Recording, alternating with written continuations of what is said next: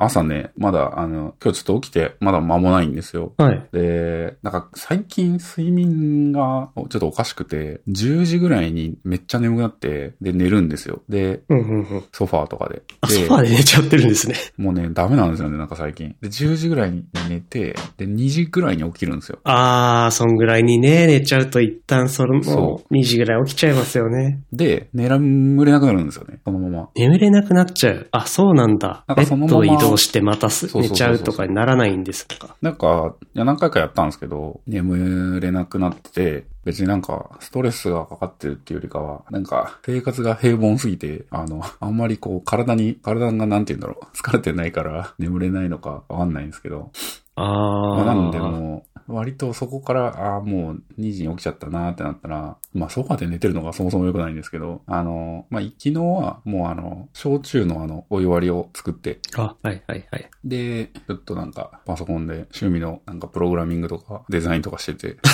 アルコール飲みながら、そうそうそうそちょう。っと真面 目に。まあでも趣味ですからね、ちょっと遊びですよね。いや、遊びですね、もう本当に。あの、ちょっとした、ちょっとしたっていうか、あの、アプリを作ってるんですけど。まあ、で、それをこうやりながら、あの、ゲームをやってたわけです。あのゲームっつってもそんなこう、激しいやつじゃなくて、プログラミングしながらこしながらですよ ね。そうそうそいや、なんか、え、ゲームも同時にするんだって思っちゃいましたう、が。まああの、あれですね、FF14 とかだと、あの、本当になんて言うんだろう、まあダンジョン行ったり、そのパーティー組んでなんかやりに行くとかだと、まあもう全然手が他になんかやるとかできないんですけど、なんかこう毎日、あの、周回するみたいなクエストがあって、そういうのとかあはあ、、スマホゲーの、なん、なんでしたっけ、日課とい うか。そう、日課みたいなやつがあって、まあ別にやらなくてもいいんですけど、あの、それクリアすると、ちょっとレアなアイテムというか、あの、マウントですね。あの、まあ、見た目が変わる乗り物みたいなのを手に入れられるんで、まあそういうのをこう、目指して、毎日やるわけですよ。全然まあ、あの、途切れ途切れにやってもいいんですけど。で、1個あたりのそのクエストが、まあ数分で終わるんですけど、まあ、毎日やるクエストなので、あの、そんな面白くないわけですよ。 で、うん。ねえ変化ないですもんね、それこそ。はい。一応その、なんていうんですかね。十何種類ぐらい多分クエストがあって、その中のランダム3つぐらいが選ばれて、今日はこれやってほしいんだみたいな感じで言われて、えーあの、やることはちょっと違うんですけど、まあ、基本的にはお使い3回やるっていう、3回やれるっていううん。感じの内容なので、まあ別になんかあんま面白いとは思わないんですけど、まあなんかやっておきたい日課にはなってるので、まあそれをやりながら、えープログラミングして、でビルドに入ったらまた操作してみたいな。ああ、そっかそっか。でそうビルドとかで手を止めなきゃいけない時間があるから、あ、そうそうそそう。の時に。そう。まあそんな大きなプログラムじゃないんで、そんなにね、ビルドの時間かかんないんですけど、まあ片手で移動しつつ、片手はうんうん。ちょっとなんかマウスで CPU とか見たりとか。ああ。はい。え、それスマホゲーですかいや、あのあ、いプレステですよ。あ、プレイしてるんだ。 え、じゃあ、あの、片方の画面では作業しつつ、片方の画面ではゲームしつつみたいな、こう、デュアルモニターで、そうそうそうそう。あっちこっち移動してやるんです。あそうそうそうああ、あまあいいですそうですね。ノートパソコンと、あれですね、あの、モニターですね。あそあ、なるほどう。。で、あとは、あの、あれですね。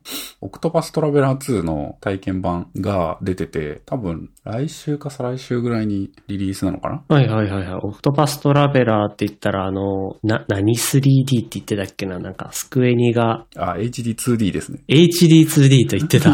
グラフィック表現で。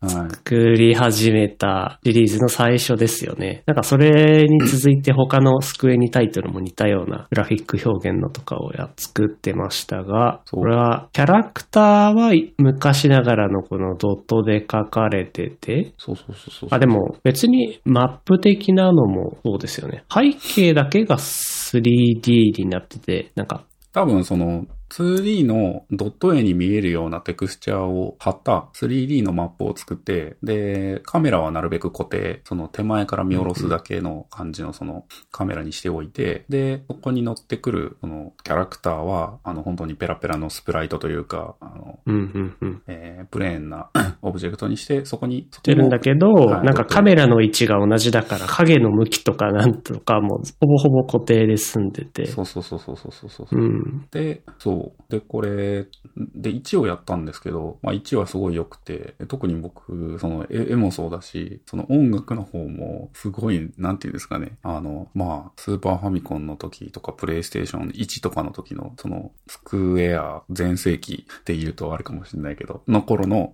音楽がすごい好きな、えー人が大人になって作曲家になってゲーム音楽を作ってオクトパストラベラーの曲を作ってるっていう、まあそういう人が担当してて、めちゃめちゃそんな感じなんですよね。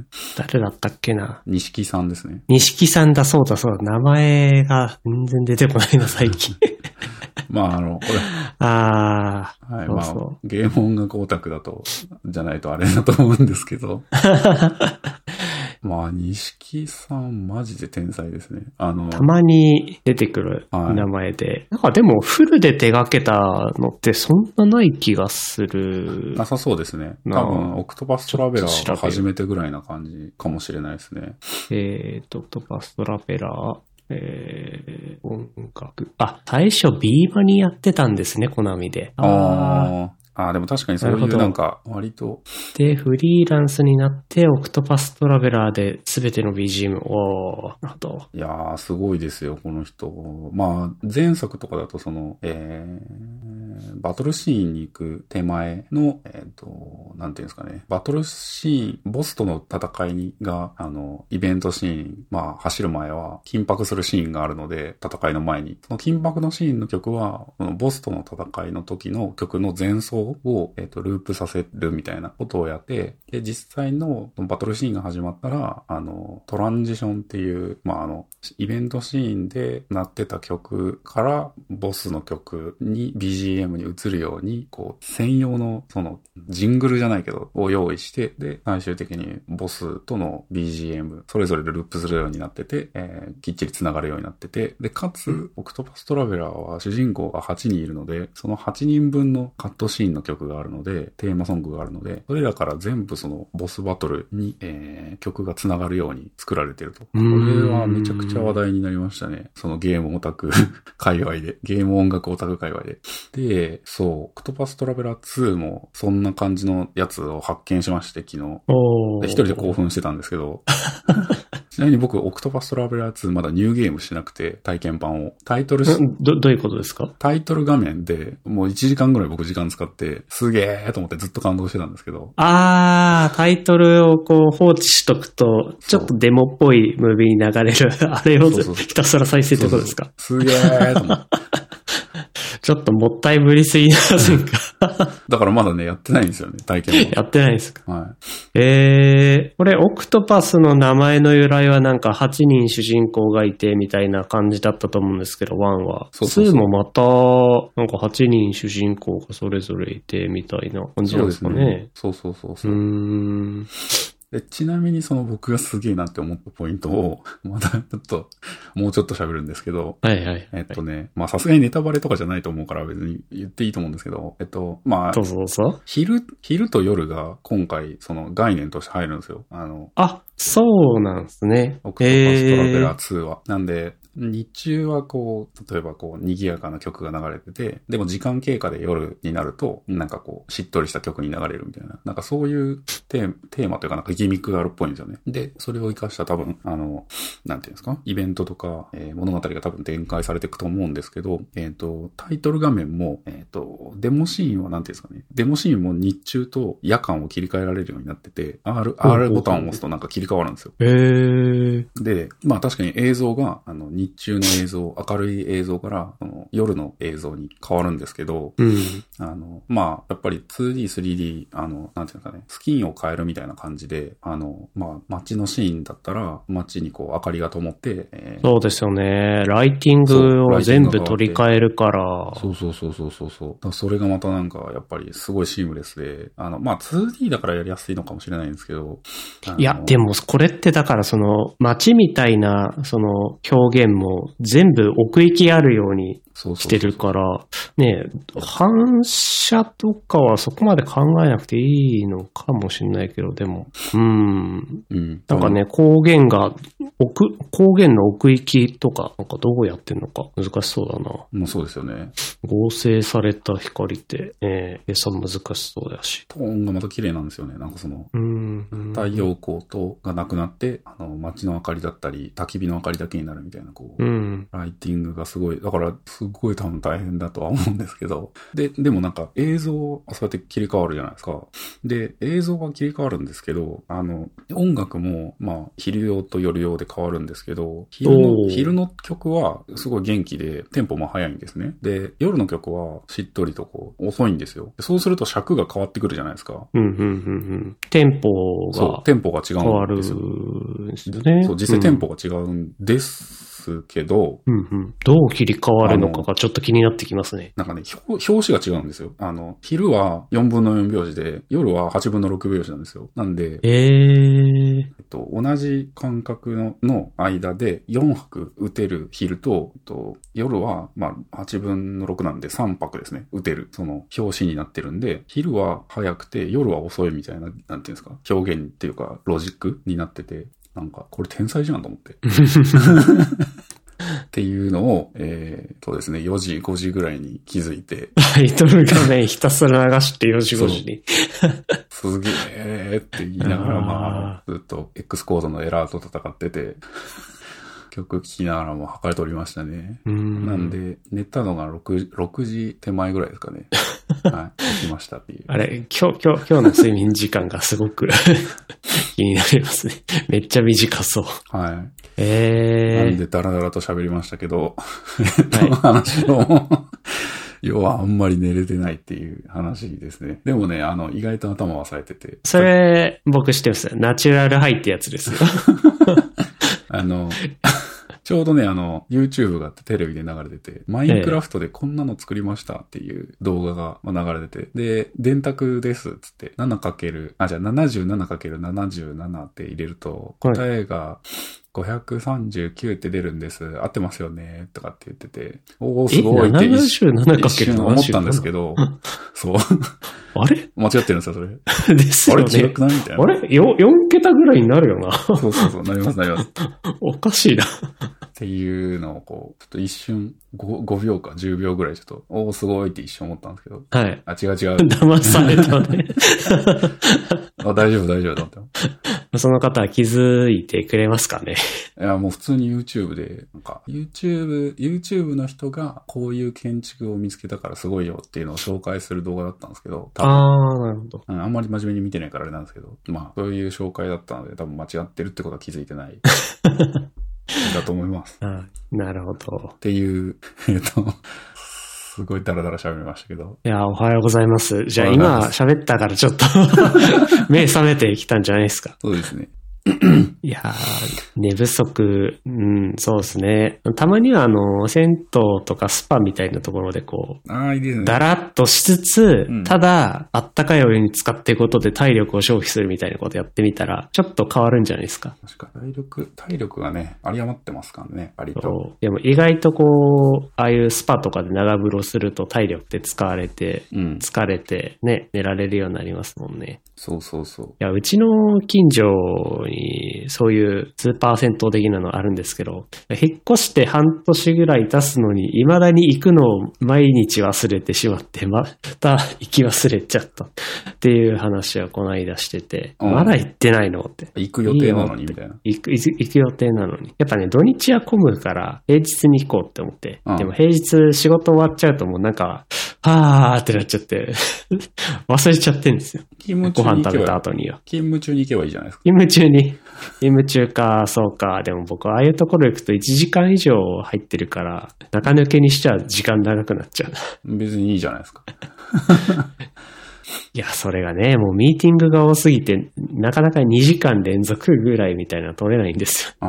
うん。いっぱいいますよ。なんかこの間も、この間って言ってももう半年前ぐらいに行ったっきりですけど、銭湯行ったことがあって、なんか、ミーティングのをしてるっぽい人いっぱいいましたよ。おー。スーパー銭湯の休憩所みたいスな。ーパー銭湯休憩所。んいいなぁ。絶対この人たちサボってるなーって思いながら。 まあでも正しいリモートワークの仕方だなと思って。まあそうですよね。そうそうそうそう。いやー、ワーケーションとか、はよ、行きたいなワーケーション結構辛そうな気がしますけど、なんか、例えばホテルとかで仕事するってことですもんね。ああ、そう、それはね、一度思ったんですよね。あのー、前回、宮古島に行った話しましたけど、そう。で、滞在したホテルが、まあ、いわゆるビジネスホテルレベルのところで、うんここで仕事するとなると、一日中ミーティングとかで缶詰だから、ちょっと発狂しそうだな。一週間もいたら発狂するなって思ってて。うんうん。いやー、なんかこう、ワーケーション的なのするんだったら、ちゃんとエアビーとかでどっか一軒家とか、あのーマンションの一室とか借りた方がいいなって 思いました。そうですよね。ホテルだったら、もっとべらぼうに高いお金出して、 ちょっとね、なんか、なんて、なんて言うんだろう、一棟貸し的なタイプのホテルもありますよね。ただ、宿泊費あはーべらぼうに高かったんですけど。あの、ありますね。バンガローみたいなのとか。あー、バンガローというんですかね。そうそうそうそう。なんか、キッチンとかもあり、なんか外にデッキがあって、はいバーベキューができるようになってとか。はいはいはいはいはい。キャンプ場とかによくありますね。はいはいはヒュい。あッ、りヒュまッす。てとか。はい。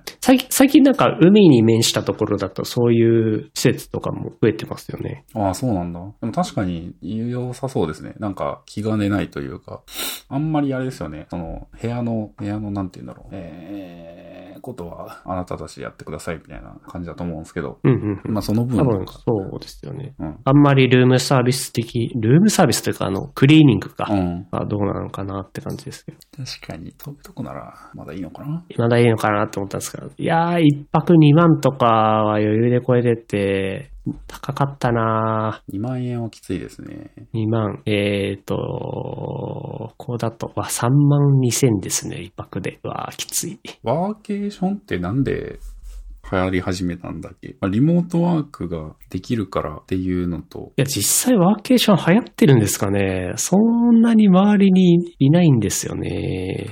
まあ、行くの大変ですもんね。その、いて、うーん、うーん、なんだろうな。あすごい、観光庁にワーケーションの説明ページがある。あ、なんと。ワーケーションプレジャー。あれか、観光が滞ってるから、コロナとかで。なんで、観光業と、観光というかその旅行を出張とかなんかまあ、いっぱいさせたい観光庁がブームみたいな感じで流行らせようとしたのかなテレ、テレワークの種類としてこういうのもあるよってうんいうのを、 なんか積極的に紹介して、うん。みたいなですかね。うん。いやー、ワーケーション大変ですもんだって。移動がまず大変じゃないですか、旅行って。で移動旅して。行はまあそうですね。移動は大変ですね。で、移動するのとあと、何ですか、ホテル予約したり、言うてね、そうですね。で、休、土日とかは休バケーション、あの、観光とかしつつ、平日は働くみたいな感じだから、なんか、うん場所選びも結構まあね、大変だし、長期、しかも長期でね、滞在、最低でも2週間ぐらい行きたいですもんね。まあ、そうですね。ってなってくると、まあまあ、家族がいる人とかは、まあ、やっぱり子供が例えばその、どうするとかあるから、まあ、無理うん。だし、うん。えーそうね。まあ、なんか限られますよね、使える人。そうですね。IT 系のオフィスワーカーだからパソコン1個持ってけばやれるでしょとは、ちょっと、 いやー、そこまで簡単じゃないんだけどなって感じに。まあね、仕事だけはね、別にできるけど、まあ、Wi-Fi と電源があればって感じですけどね。そうですね。うん。まあ、でもな、プレステとかもな、持ってきたいしな。 無理だな。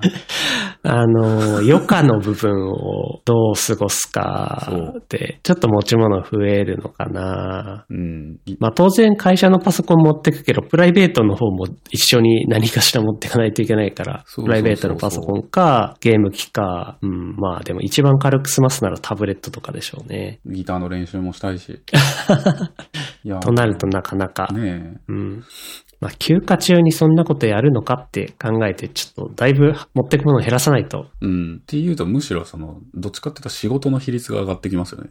そうなっちゃいますね。うん。まあ、仕事を、一気に片付けたい仕事がいっぱい溜まってて、っていうのであれば、そうかあもー、そしたらもうなんか仲間募って合宿みたいな感じでやっちゃいたいですね。ああ、そうですね。確かに。まあ、今もプそうライなんベでーすトよで。ね。なんかオ、うんオフィスに行かないで、はい。みんなチャットとかでやり取りしてるから、やっぱ、なんかデザイン的なところって、チャットで A 案のここはこうだからこうで、B 案はここはこうだからこうして、みたいなのをチャットでやり取りしてるのめんどくさくて、 やっぱ無理って感じで最近はもう、ちょっと今日時間取るね、1時間ぐらいかなって抑えて、ズームでこう、はい。ボイボイスチャットしながうら、んフィグマでリアルタイムに、あの、作る過程を一緒に、なんですか、壁打ちみたいな感じでやってて、まあ、そうですね。ああ、やっぱちょっと一緒にやらんとな、みたいな作業ってどうしてもあるうん。ので、うん。改めてオフィスの時は良かったな、みたいなところとか、たまにまた思うんですけど、ある程度多分ワイヤーフレームまで決まれば、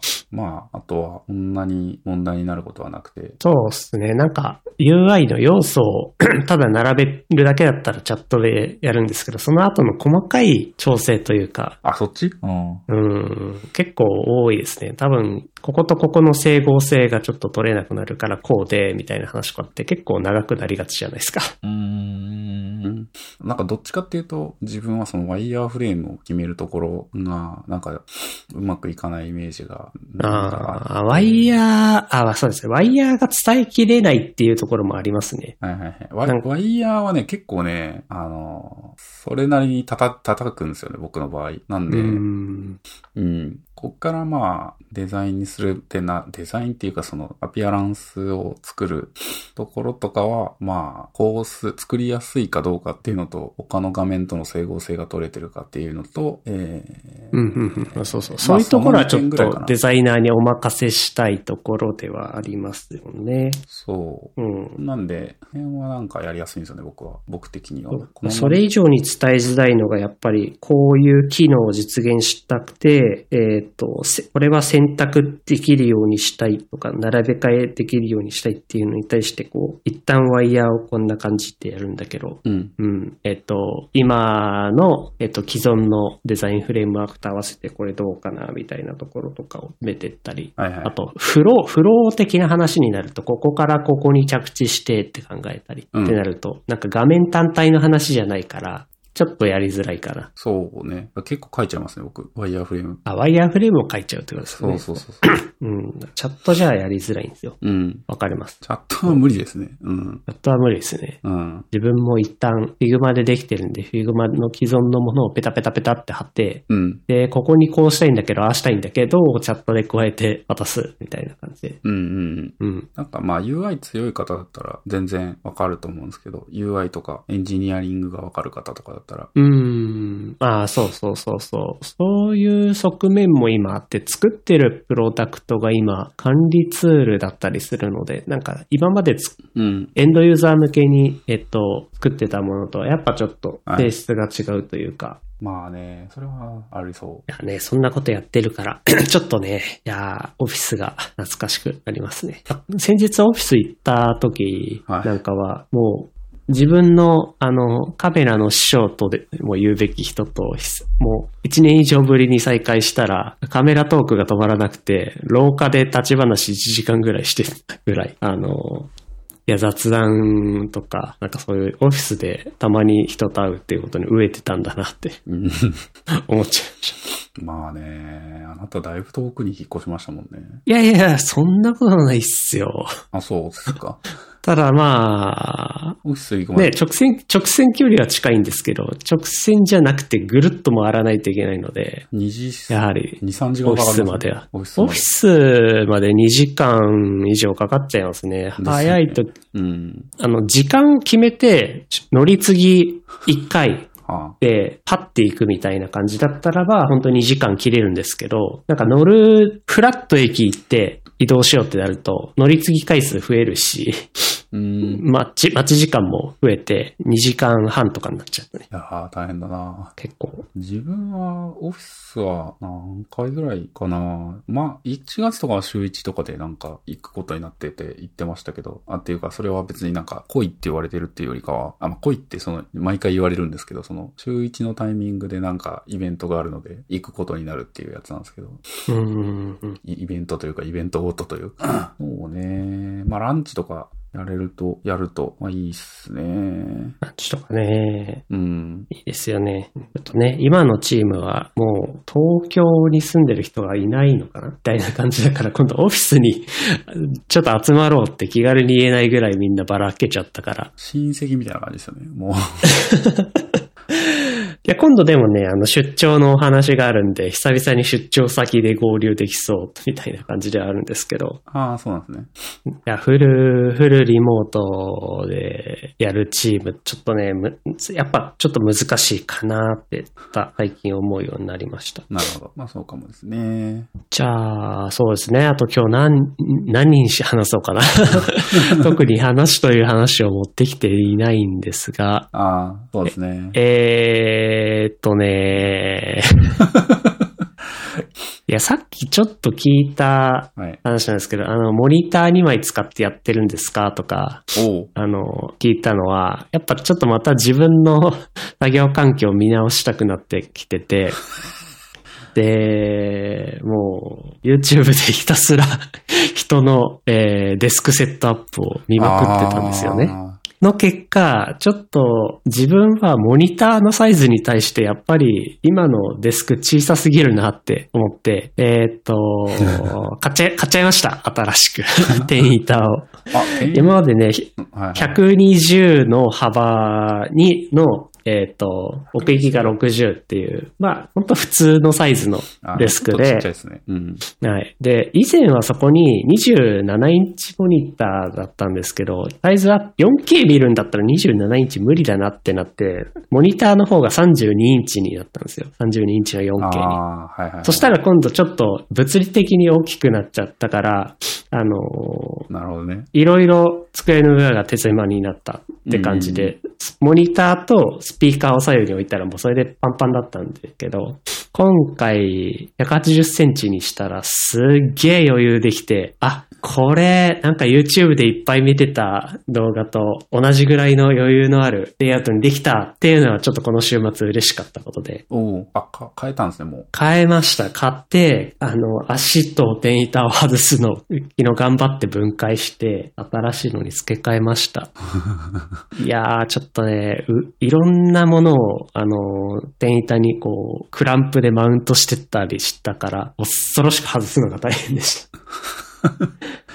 で、やっぱ結論、あの、やっぱモニターサイズと、そのデスクの電板のサイズっていうのは、本当に密接に連動してるなっていうのが、ちょっと分かって、おう。うん、確かにでもそうかも。なんかやっぱね、24インチフル HD とかだったら、デスクの幅もそんなに必要ないし、あとそもそも、あの、モニターをもっと手間、結構手前でもいいんですよね、その、うんうん自分の目と、目との距離。うん。うんうんうんなんですけど、27インチ、32インチってなるにつれて、自分の目の位置とモニターの距離も、やっぱりちょっと離す必要が出てきて、うん。うん、ほんほんほんほんそしたらば、あの、スタモニターのスタンドじゃ足りなくて、やあの、アームでああ。少し奥の方にできた方がいいあーうな、んみたいな。あーうんいいですね調整が大事になってきて、高さと奥行きの調整が。うん。で、さらに今度はそこに物が置けなくなってくるっていう問題ができて、幅みたいなのがうん。必要だなってなって。うん。結局変える流れになったんですけど、あーなんか YouTube で見てたデスクが綺麗だなって思ってたのこのバランスがあったんだなっていう。やっぱね、なんか三角形にレイアウトできるようになると綺麗ですね。三角形何事も三角形。手前が底辺で奥のモニターが。そうですね。モモニターが、そう、はい頂点になるような感じの三角形がなんとなく描けると綺麗で、今まではなんだろう、台形というか長方形に近いような感じになっちゃってて。いああ。や、これなんか、他のインテリア的な動画見た時も思ったんですけど、テレビとテレビ台のバランスもなんかそんな感じみたいですね。テレビとテレビ台。はい。結構みんなでっかいうんテレビをね、買う買うけど、テレビ台がテレビと同じ幅しかないみたいなのがあったりして、なんかやっぱちょっと収まりが悪くて、ちょい出さみたいな感じなんですよね。だけどそれが、うん。やっぱ、まあ、少しサイズは小さくなるんですけど、テレビ台とテレビの大きさのバランスがいいと、あなんかかっこいいなってな って、うんでもう、もうちょっと先行くと、今度は壁掛けマウントしたりしてる大画面とかのがあったりして、はいはいそれはそれでまた全然テレビ台の存在意義が変わってくるから違うんですけど、はいはいはい。お大丈夫ですかちょっと今、あの、名刺がモニターの上から落ちてきました。すいません、多分マイクになんかいろいろカサカサを。 名刺が今。名刺なのかなこれなんだこれは。はい、なんかいろいろ落ちてきちゃいました。ちょっとはい失礼しました。っていう、そう、そこのね、三角形のレイアウトのバランスっていうのが大事だなって。そしたら僕もう一個思い出しちゃって、はい。 そういえば、レストランで働いてた時、その盛り付けの方法はやっぱなんかこう、ピラミッドってのを意識してたなっていうのを思い出 して、そんなこと前菜を盛り付けする時もそう、メインのなんかこう、ものを盛り付けにする時もそうだし、パスタとかもうん。あの、最後、えっと、フライパンからトングで持ち上げて、えー皿に置いたら、くるっとかって回して頂点作るじゃないですか、ピラミッド。ああ。あれもややっぱこう、綺麗に見えるのとかそうだしって思って、ああ、なんか当然のことのようにやってたけど、忘れてたなっていう、最近またインテリアレイアウトにも、あこういう、あの、法則って当てはまるんだなっていう、 なんかちょっと記憶の連鎖が起こって、あはっていう体験を得ました。 うちは三角形でも何でもないですね。これは何だろう。うーん。ガンダムみたいな感じになってますね。あの、ガンダム、ガンダム。あー、見てないな。水星の魔女、半分ぐらい見たところでちょっと止めちゃったんですが、あまあガンダムというどうだったかか、こう、モニターが顔でモニターが顔で。で、左右に、まあ、肩、肩に乗っかる、えーキャノン砲みたいな、こう、スピーカーが2台。スピーカーですね。あ、はいでかいスピーカーが乗ってそう。で、その下の肩のところに、まあ、あの、なんていうんですかね、プライベート用のノートパソコンと仕事用のノートパソコンが、こう、アームで出てて、で手前にまあキーボードがあって、ポチポチ切り替えられる感じ。はいまあ、左右対称といえば対称なので、三角形風ではありますかね。そうで、そう、なんかいろんな YouTube の綺麗なものを見て、まあ最近だとゲーミングとかでおしゃれな感じにしてる人が多いから参考にしてたんだけど、ちょっと僕らの場合テレワークでこう家にいて、会社の PC とあと、プライベートの PC と2つつなぐ必要があるっていうところが多分なんか、いろんな綺麗なデスクセットアップとは違うところで、これどうにかせねばなっていうのが今今の新しい課題なんですが、やっぱ2台あってそれを接続するってちょっと難しいですね、これね。あね。まあ、そうね。なんかいいアイデアがあればっていう感じで、まあ、はまず配線がすくっそめんどくさかったです、昨日はもう戻すときに。うん。いやーまあそうですよね。だからカメラやってる人とかだったらまたそれはそれでカメラの機材とかもあるだろうし、僕は僕でその楽器の機材とかがこう線を張りまくってるので、あの、よく、あの、なんていうんですかね、浮かすとかって言うじゃないですか。あの、あー、ありますね後ろにこう浮かすなんとかって。うん。あれとかやっちゃうと線が固定されちゃうんで、もう、なんていうんですか、こう継ぎ直し線のこう、つなぎ直しとかがあすーごい難しくなるんで、あれはもう本当なんかもう非現実的だなと思ってて、あの、 全体真似できないんですけど、うーん、なんて説明すればいいのかな。ちょ、ちょっとね、一瞬写真撮ってディスコードで送りますね。 えっと、なんと、今までにやったことない。いや、でも、うーん、そうなんですよね。なんかケーブルは確かに多くなっちゃうし、そうで。もそうだな。音楽、音楽やる場合は、そうですよね。そのケーブルがやっぱ固定されるんじゃなくて、接続し直しっていうケースはやっぱ大きそうで、それを接続し直すためのものをなんか手前にね、欲しくなるから、あんまりなんかデスク下とかに置き直せないですよね。うわー、今ちょっと、はい、送ってもらったものを見てますが、こんな感じになってたます。んまりありますね。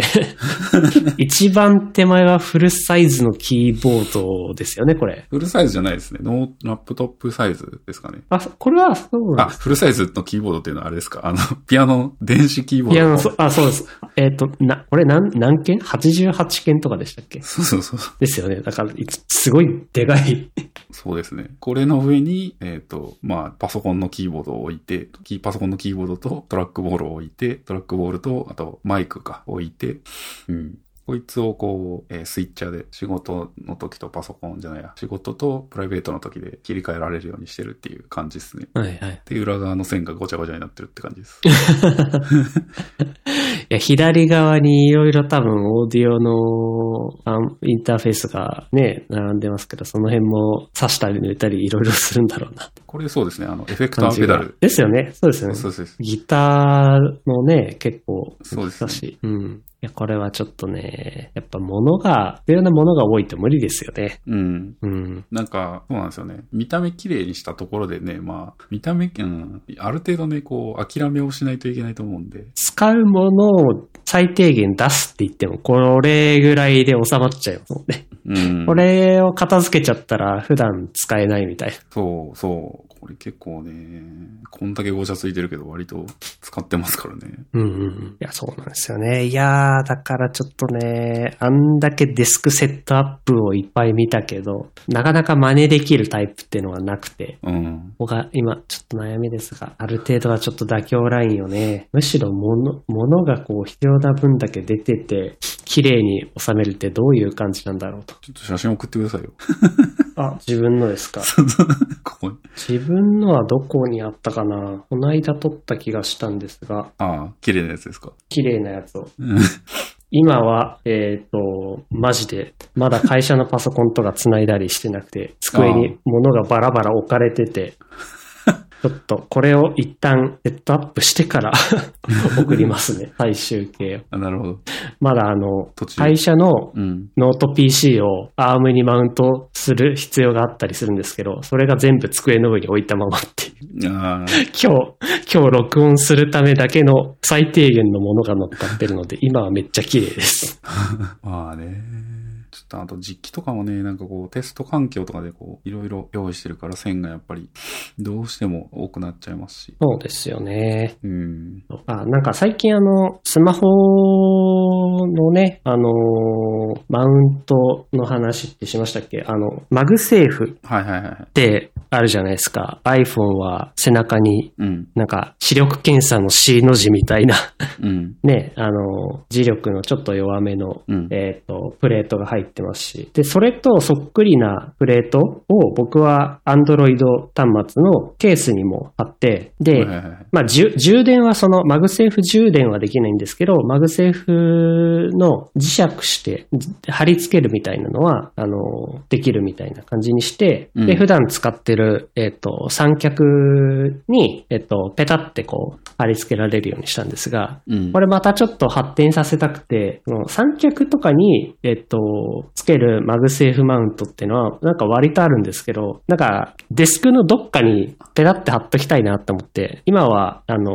PC の側面とか、あと、冷蔵庫の側面とかになんか貼り付けられるのとかってないかなって。要するおにーマグセーフの、えっと、なんですかね、あ、相方、相方になる方、なんて、なんて言ったらいいのか、ちょっとさ、この辺の検索ワードが思い浮かばなくて、今、探すの苦労してるんですが、マグセーフの相方になる方マグマグセーフってだから多分 iPhone に内蔵されてる方ですよね。だ,、はいだけど充電器側のはいはいはい。磁石うんに当たるものがなんかないかなって 探していて。おーこれ普通に単純に、あ、そっか。S、S 曲、N 曲。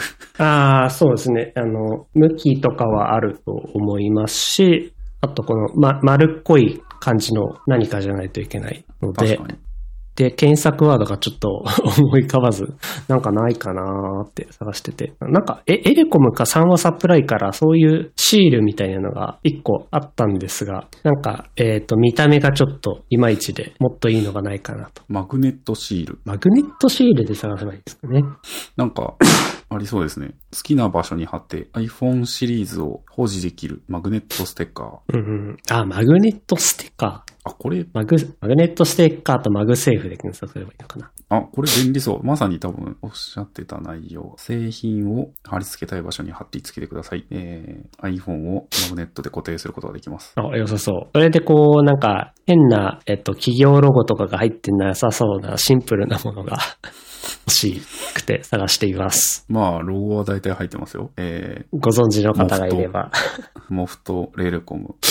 うん。なんかね、いっぱいあるように見えて、実はそれあの、ケースとかつけたら、磁力弱くなっちゃうじゃないですか。それをブーストするための、あの、スマホ側につけるためのものばっかりで、壁とかそっちにつける側っていうのがあんまりないんですよね。このマグネットステッカーだったらいけますよ、これ。いけそうですか、うんおーちょっとじゃあ。モフトとかエレコモムフトのもありましたえー、モフトのはね、僕もなんか見つけたんですけど、それが、この、スマホ側につける方だったっぽくて、あれってなっちゃってたんですが。え、これ、これですよね。このディスコードに今貼りましたけど、これは多分、あ、これスマホ用ですね。スマホ側につける方です。あ、これスマホ用なんだ。そうそうです。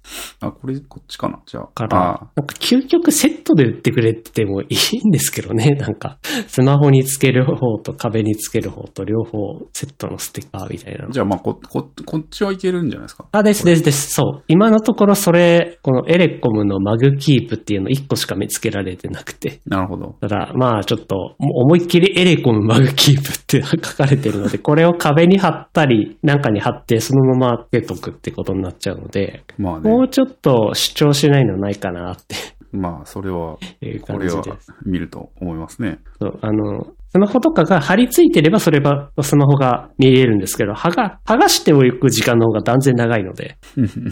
確かに。で、まあこれがあれば、机の上にポンと放り出してたスマホとかが、ちょっと定位置を設けられるかなっていうのが今の、あの、考えてる計画です。まあね。これならまだ。まあ、なんか探せばいろいろありそうな感じは。あ、なるほど、なるほど。あ、確かに。これは、そうです ね。そう。タブレットをそうか、あの、マグセーフ対応させようみたいな感じのシールとかで探しても良さそうですね。うん。磁力が強い。あ、すごい。iPhone 14 Pro Max でも大丈夫。かなり強力だ。これ良さそうですね。まあこれ良さそうですね。モフトなら多分、磁力のもうあ強すぎみたいなところまではいかないでしょうし。なんかネオジム磁石とかめちゃくちゃ強力なのあるじゃないですか。あんなのやったら多分一発で電子部品ダメですよね。そうかもしれない。と思ってなんか、あんまり怪しいのにも手が出せずっていう難しいところが。うん。かなあまあ自分もこのデスクはなんとかしたいんだけど、なんとかなんともならんしたいですな。これでゲームやる環境は完全に別なんですよね。はい、もう全然もう、このここでゲームはしないですね。なんで。リビングでやっております。いやコンシューマー機はやっぱりそう、別にね、置いた方がいいですよね。うーん。それもわかるんですよね。パソコン。プレ、プレステ5そういえばや、よくやってますよね。デュアルセンスエッジとかって買いますか いやー、買わないですね。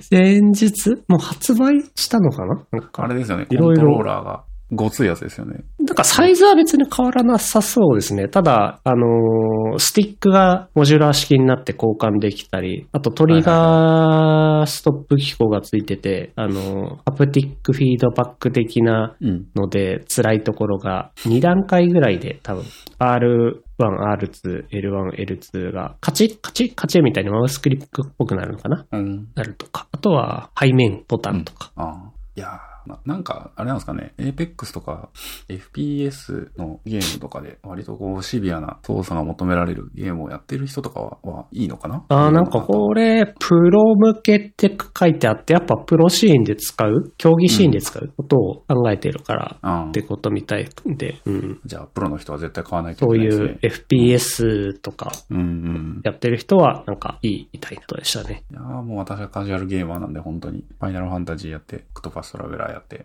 で、ちょっとハリーポッター買うかも悩んでますけど、あー、ハリーポッター、なん、なんかありましたね。多分ホ先グワー週ツレガシーと今か。週今日正式リリースあ今日なわけないか。日曜日だもんな。まあ、えーっと、出たばっホかりのグやつワーツレガシー。割と評判良さそうで、うんうんうん。ちょっと気にはなってたけど、なんかオープえーンとワールド、めんどくさいから、あんま10り、日、10日金曜日ですよ。おだからもう発売してるんだ。なんか評判が良さそうなんですよね。えー、プレステ5で出ますね。まあどう、でもどういうゲームなんでしょううん普通にオープンワールドのタイトルっていうところしか知らないですけオど。ープンワールド RPG。うん。ね、うーん。なんで、ホこライズンとか、れ、多そう分いあう感じなの、のかなやる前にもう一回ハリーポッター見たくなっちゃうタイプですね。あ、でもなんか、ハリーポッターより、の世界より、ちょっと古いらしいですよ。あの、あ時代が。なんで、そうなんですね。まあ、つながりはあるにはあるだろうけど、 本編とは何も関係なさそうだから、うんうん。ハリーポッター読んでなくても見てなくても大丈夫みたいな。あの世界でホグワーツ魔法学校を舞台にって感じだけど、そうそうそう時。系列的にはハリーポッターとかが生まれる前。うん。うんうんうん。なんか、そういう、ああいうなんか魔法 RPG みたいなのってね、あの、あんまないから、よくある海外ゲームだと。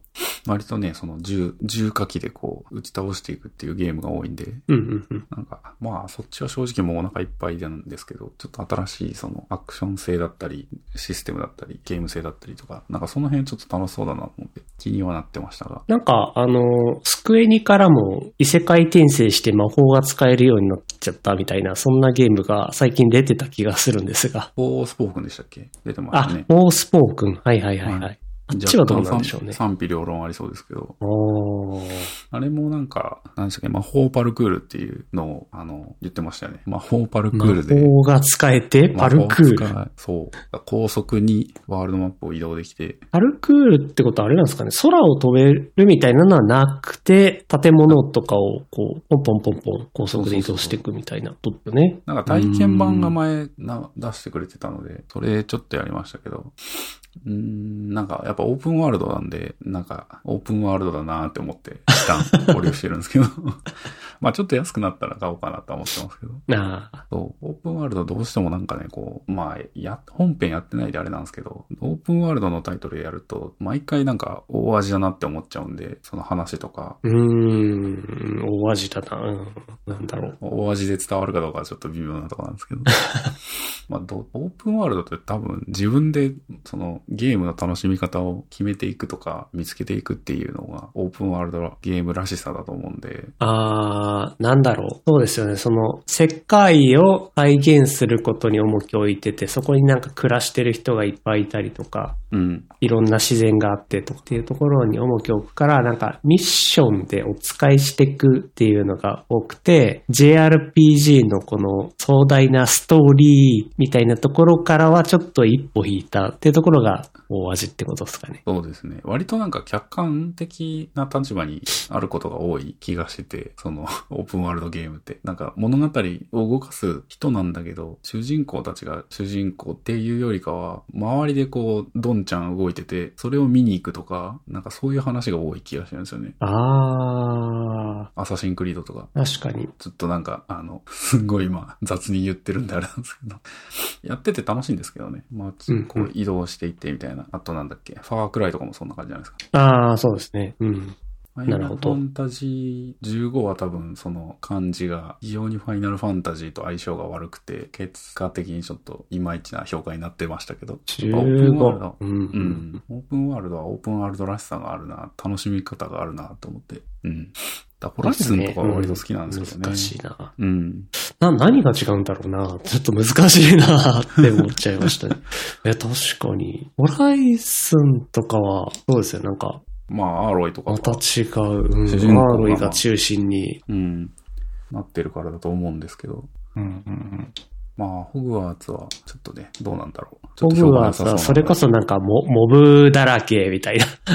ああ、で感じもにそうですよね。うん。なりますよね。多分、主人公も、これは誰かいるっていうわけではなくて、自分でキャラクリしてみたいなうんうんうん。ことになりそう。あ、キャラクリか割とそうかもしれないですね。キャラクリして、うん。なんか、この世界のに転生してきた誰かみたいになるのと、最初からアーロイとか、えっ、と、あれ、FF15、名前忘れちゃった、あの王子の名前を。とか、えーっとね。まあ、いるのとはままあ、た違いますよ ね。確かに、それは違いそう。エうんルデンリングとかもそうですもんね。自分キャンってキャラクリしますもんね。そうですね、確かに。そういう違いありますね。そうね。キャラクリね。なるほど。ああ、でもディアブロとかも出るんで、もうね、忙しいですよ、本当に。5月ぐあられ、いデに。ィアブロ、あ、5月。 5月か6月か多分ディアブロが出て、で、FF16 が出て、で、その手前とかでもなんかいろいろ出た気がするなゼルダが出るんだ、そうだ。ゼルダが出て、ゼルダが出て、ディアブロが出て、FF16 が出るんだ。あ、なんかすごい有名対策がいっぱい。もうダメです、だから。5月以降はもう仕事しないぐらいの勢い。あー、なこれはワーケーションとかやってないで、 もう休日はこれに当てないとっていう感じですね。本当ですね。本当ですね。そういうことですね。ワーケーションなんかやっこてられれないはですこ。れは忙しい。本当にじゃあちょっと、あんまりゲームをやらない自分が代わりにワーケーションをちょっと行ってこようかなと思います。いやー、ちょっとね、宮古島あったかかったから、ほんとあったかいのがいいなって思ったんで。まあね、今寒いですわなねん。かね、いや、はい今度出張先もっと北の方な ので、寒いところに行くから。ああ、なるほど。まあじゃあ、ワーケーション頑張ってください。ちょっとなんか計画してみようかなと、本格的に。うん。うん、まあね。思います。はい、じゃあど今う日かなはちょっと薄味でしたけど、こんなところで。 はい。目覚めましたかはい、目覚めましたね、さすがに。はい、さすがに。いじゃあ、天気が良さそうなので、どうも、どこかに。そうですね。はい、じはい。ゃあありがとうございます。はい、ありがとうございます。アサリ FM